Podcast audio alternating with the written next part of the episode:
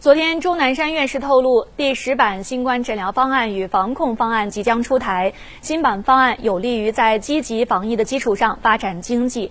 此外，近段时间网络上常见新冠病毒毒性北强南弱的说法，这是确有其事还是无稽之谈？钟南山院士也做出了回应。钟南山院士表示，从地域来说，广州、重庆等地的主要毒株是 BA 五点二，北京、保定等地主要是 BF 七。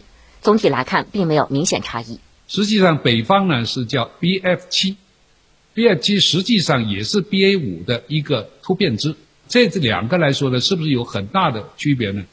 啊，基本没有。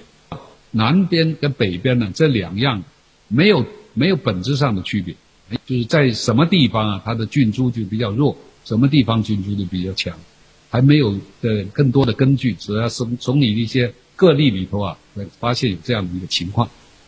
钟南山还表示，奥密克戎感染不可怕，绝大多数人可在七到十天完全恢复。